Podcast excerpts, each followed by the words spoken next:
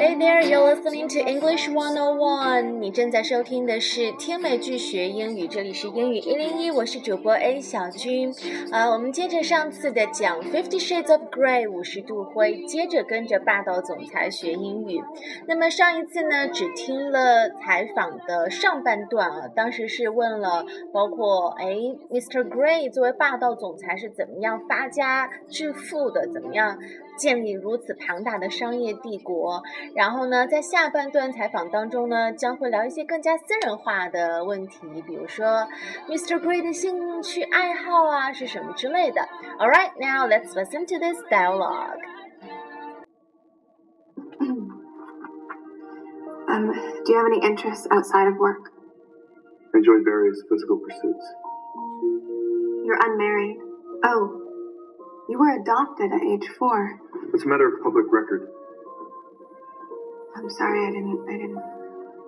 You have an actual question, Miss Steele? Yeah, sorry. Are you gay?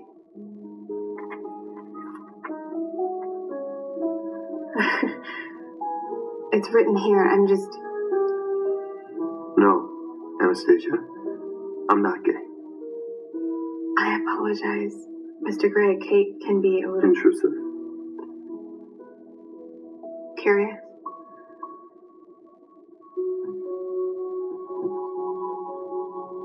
What about you? And why did you ask me something that you want to know?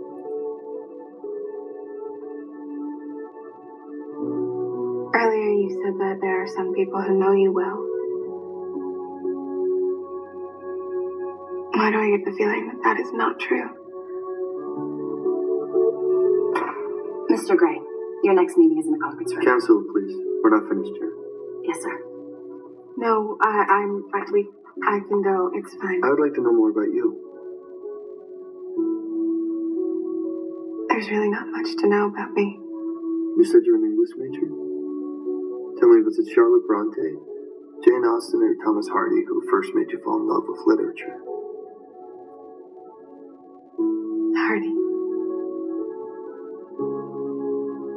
I would have guessed Jane Austen. What are your plans after you graduate? I'm just trying to get through finals right now. And then? And then I was planning on moving here to Seattle with Kate. We offer an excellent internship program. I don't think I'd fit in here.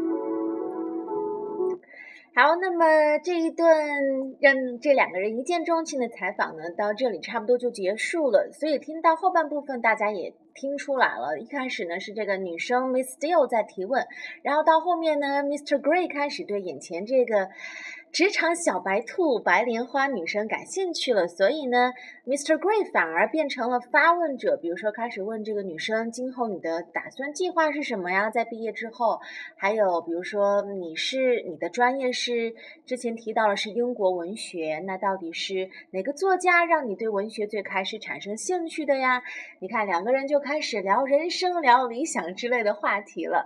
那么呃，其实这个采访的后半部分呢，有些生词较多一点，所以呢，我们就边听再边来分析。Go on. um, do you have any interests outside of work? Enjoy various physical pursuits. 那在采访后半段，Miss Steele 提出的第一个问题就是，Do you have any interest outside of work？就是你在工作之外还有没有什么其他的 interests 兴趣爱好？呃，那这个 Mr. Gray 就说，I enjoy various physical pursuits。Physical 就是体力上的、体能上的，然后 various 就是广泛的、丰富的。I enjoy various physical pursuits。这个地方的 pursuits 这个词，呃，平时我们知道它一般表达的意思是追求什么东西，然后在这个地方呢，其实就是。表示我的兴趣爱好，就是接的前面提问当中的 interest 是可以有同样的意思。So your pursuits can also means your activities. Usually, um, you enjoy when you are not working. 在除开职业工作之外的一些爱好，比方说，they both love outdoor pursuits. 就是说他们两人都很喜欢户外活动，或者是嗯，小时候他最大的爱好就是游泳和骑自行车，你就可以说 His favorite childhood pursuits were swimming and cycling。所以呢，可以用 pursuits 来替代 interests。 You're unmarried. Oh, you were adopted at age four. It's a matter of public record. I'm sorry, I didn't. I didn't. You have an actual question, Steele? Yeah, sorry. 所以这里，嗯，这个 Miss Steele 她就在呃翻阅自己手上的一些提前准备的资料，比方说就提问了啊，你是未婚，You're unmarried and you were adopted at age four，你在四岁的时候曾经被收养了。然后 Mr. Gray 有点不耐烦了，That's a matter of public record，这个都是公开的记录了，没有什么好新鲜的。Do you have an actual question？你你你你能不能问一点就是实际性的问题呢？Are you gay？”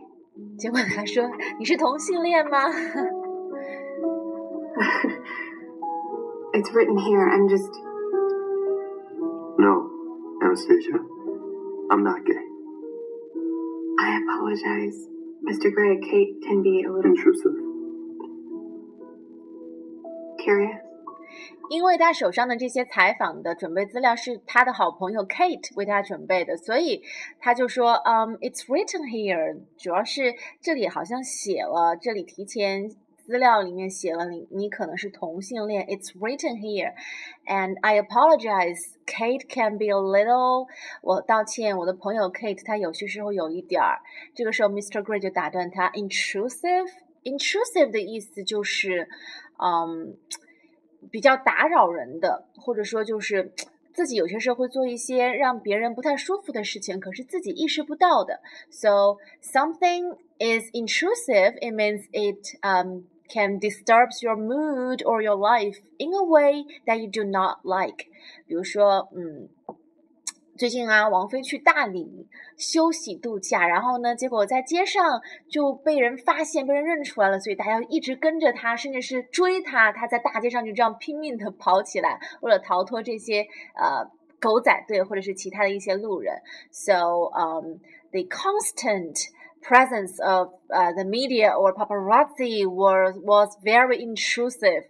走到哪里都有狗仔队跟着，实在是非常的让人感到讨厌，very intrusive。intrusive paparazzi 就是非常讨人厌的狗仔队。然后呃，这个 Mr. Gray said intrusive，他是那是不是有点你想表达的是 Kate 这个人有一点有些时候会打扰了别人或者让别人不舒服，但是自己不知道。Then Mrs. Steele said curious，他只是有一点好奇而已，curious。What about you? Why did you ask me something that you want to know?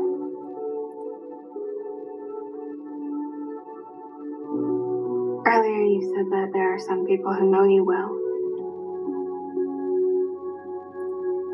Why do I get the feeling that that is not true? 后来，Mr. Grey 就说：“要不然你问我一点你作为你本人想知道的事情吧。Why don't you ask me something that you want to know?” Then Miss Steele asked. Earlier, you said that there are some people who know you well. Mm, 嗯，之前你说到了 earlier，就是早些时候。You said that there are some people who know you well. 有些人很了解你。Why do I have the feeling that that is not true? 为什么我总感觉你说的不是真的？呃，感觉其实大家都不了解你真正的内心。然后这句话，我想应该就是真正的打动了 Mr. Gray，好像觉得啊，眼前这个弱女子居然了解我，看穿了我高冷的外表。Mr. Gray, your next meeting is in the conference room. Cancel, please. We're not finished here. Yes, sir.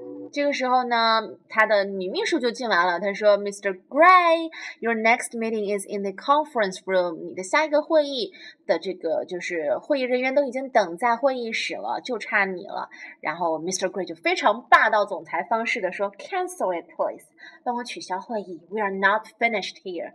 我这里还有客人呢。We are not finished here。”No, I, I'm I, we, I can go. It's fine. I would like to know more about you. There's really not much to know about me. You said you're an English major? Tell me, was it Charlotte Bronte, Jane Austen, or Thomas Hardy who first made you fall in love with literature? 好，然后这个时候呢，Mr. Grey 就说了，I'd like to know more about you。我想了解一下你。啊，这个女生就非常单纯的说啊，There is really not much to know about me。我这个人没有什么好说的，我就非常的单纯，像一张白纸一样。There is really not much to know about me。然后这个呃，Mr. Gray 就抛出了一个问题：You said you're in English literature。这个地方，You are in English literature，其实就是 major in English literature 的一个。简单的表述方式，因为之前这个女生说了，她主修在大学里主修英国文学，然后这个灰先生就问：“Tell me, was it Charlotte Bront, Jane Austen, or Thomas Hardy who first made you fall in love with literature？” 告诉我，到底是以下哪个作家让你最开始对文学感兴趣的？然后这个地方他说了三个人的名字。那当然不用说，这三个人都是英国很著名的作家。首先啊，Charlotte Bronte 这个人，他就是写《简爱》的作者。然后第二个，Jane Austen 是写《傲慢与偏见》，Thomas Hardy 是写《苔丝》的那一位。这样说出来，是不是大家都觉得啊很熟悉？可能这些作品大家都有读过。那这个女主的回答是什么呢？Hardy 啊，Hardy 写《苔丝》的那一位。I would have guessed Jane Austen. 然后这个灰先生就说：“I would have guessed Jane Austen。” 我本来猜的是你会喜欢的是 Jane Austen。我们刚才提到了 Jane Austen，她写的她最出名的代表作品是《傲慢与偏见》。其实这个地方也有一点影射两个人的关系，霸道总裁和一个白莲花小女生，对不对？其实也很契合《傲慢与偏见》的主题，因为我们知道，在读过那个作品的就知道，其实那个呃文学作品里面的女主其实就是有一点呃对。呃，男主其实有一点偏见，然后本身自己因为也是一个很独立、很自主的一个新女性的代表，所以呢，就是嗯，一开始没有把男主怎么样放在眼里面，但是当然后来两个人是 fall in love 了。What are your plans after you graduate? I'm just trying to get through finals right now. And then? And then I was planning on moving here to Seattle.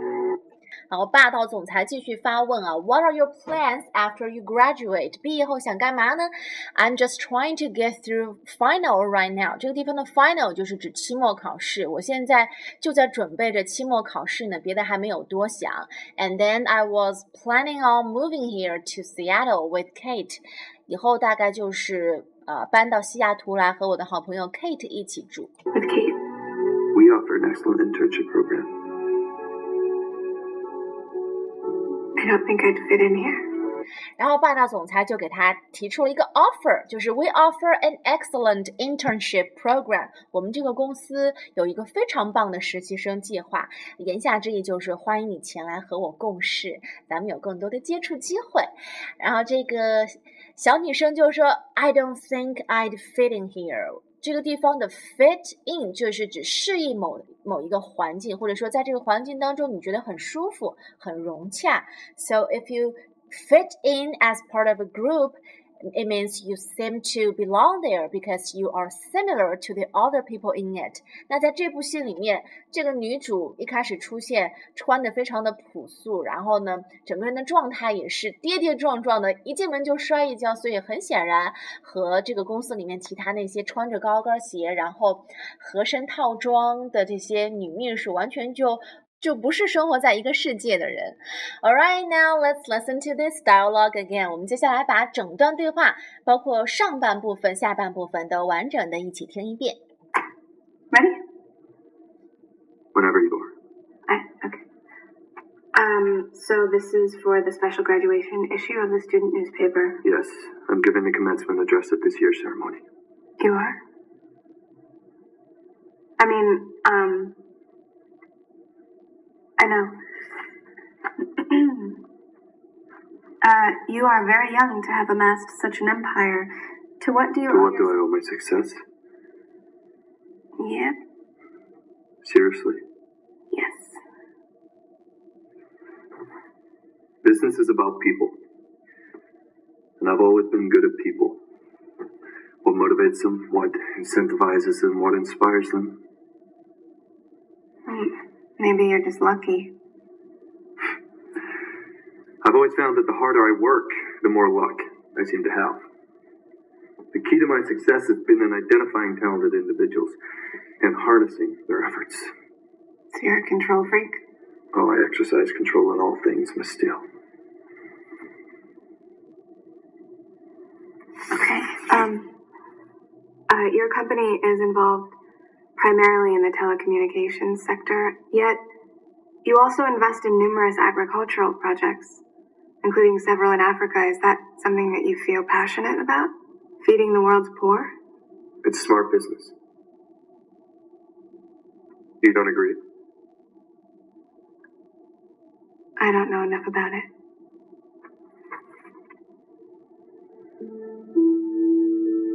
I just wonder if perhaps your heart might be a bit bigger than you want to let on. There's some people who say that I don't have a heart at all Why would they say that? because they know me well. Go on. um, do you have any interests outside of work? I Enjoy various physical pursuits. You're unmarried. Oh, you were adopted at age four. It's a matter of public record. I'm sorry, I didn't. I didn't. You have an actual question, Steele? Yeah, sorry. Are you gay?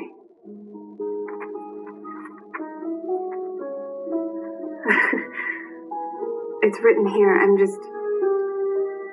No, Anastasia. I'm not gay. I apologize, Mr. Grey. Kate can be a little Intrusive. Curious.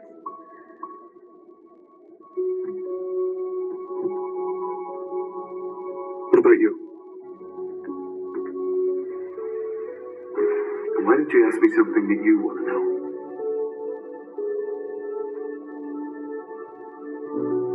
Earlier, you said that there are some people who know you well. Why do I get the feeling that that is not true? Mr. Grey, your next meeting is in the conference room. Cancel, please. We're not finished here. Yes, sir. No, I, I'm. I, we, I can go. It's fine. I would like to know more about you. There's really not much to know about me. You said you're an English major?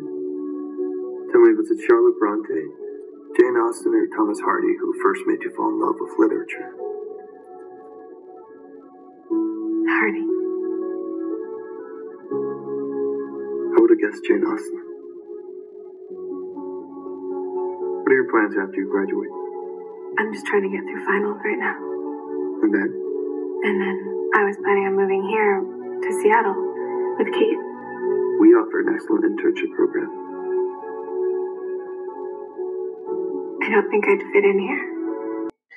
那么《Fifty Shades of Grey》五十度灰我们就讲到这里了。那么在呃下一期我们的这个 看电影 Hit Movies 这个专辑里面呢，我准备更新的一期是啊、最近美国正在发生的一个很大的事情，或者说大家讨论的很多很火热的一个话题。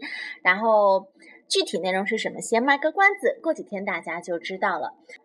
嗯，时间很晚了，那么我们今天的节目呢，就以《五十度灰》里面的一首原声《Crazy in Love》来结束吧。Thanks for listening and sharing. Have a nice day. 拜拜。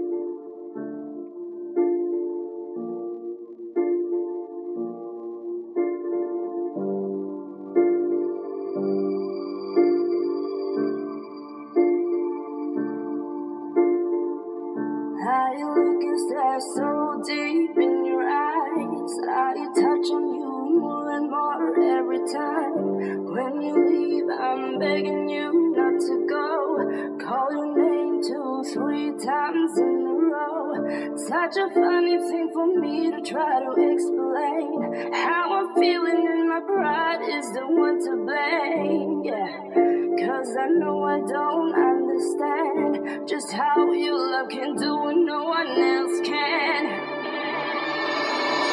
Got me looking so crazy.